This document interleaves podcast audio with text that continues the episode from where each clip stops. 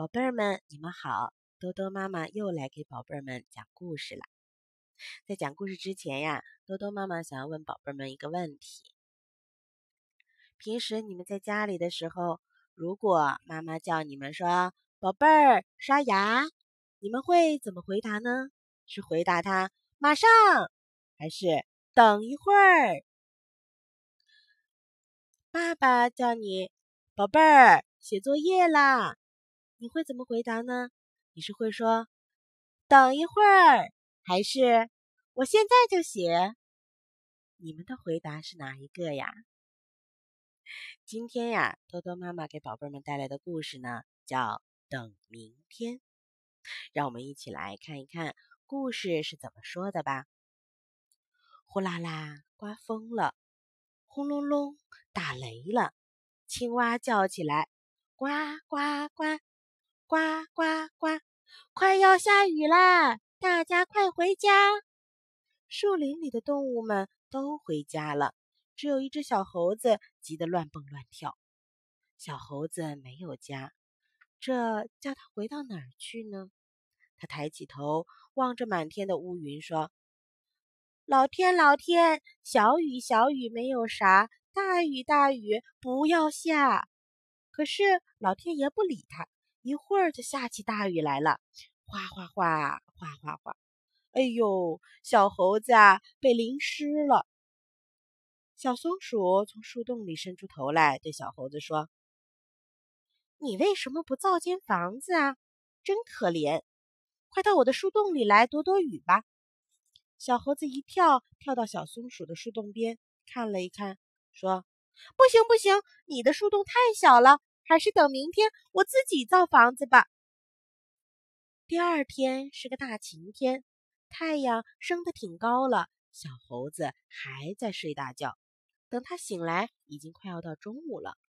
小松鼠跑来对他说：“小猴子，你不是说今天要盖房子吗？快动手啊！”“早着呢，等我玩一会儿再说。”小猴子一玩玩到了太阳下山。他说。造房子今天来不及了，等明天再造吧。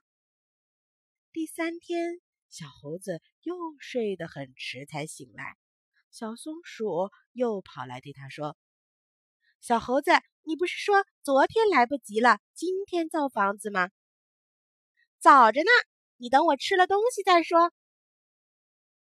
小猴子东转转，西溜溜。找到一片桃树林，专捡大桃子吃，吃了一个又一个。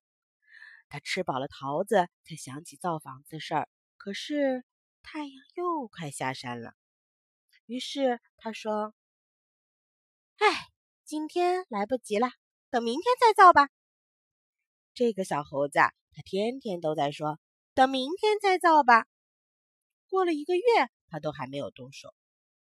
有一天。小松鼠对他说：“小猴子，你天天说等明天再造吧，你到底哪天才动手啊？”小猴子红着脸说：“我，我这就动手，造好了房子，明天请树林里的朋友们都到我家来玩。”这回小猴子真的动手了，又是砍树，又是割草。可是他才干了一会儿，他又不干了。瞧我多糊涂！我不是要请树林里的朋友都到我家来玩吗？可是我还没告诉他们呢。让我先去告诉他们吧。小猴子东奔西跑，跑到了大象家，又跑到兔子家，走了刺猬家，又走狗熊家。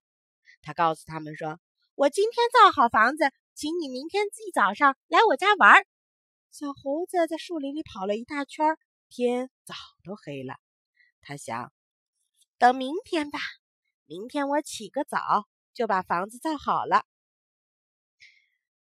可是第二天一大早，大象来了，兔子来了，刺猬来了，狗熊来了，小鸟和小松鼠也都来了。他们呐，都到小猴子家里来玩了。小猴子呢？他呀，还在睡觉呢。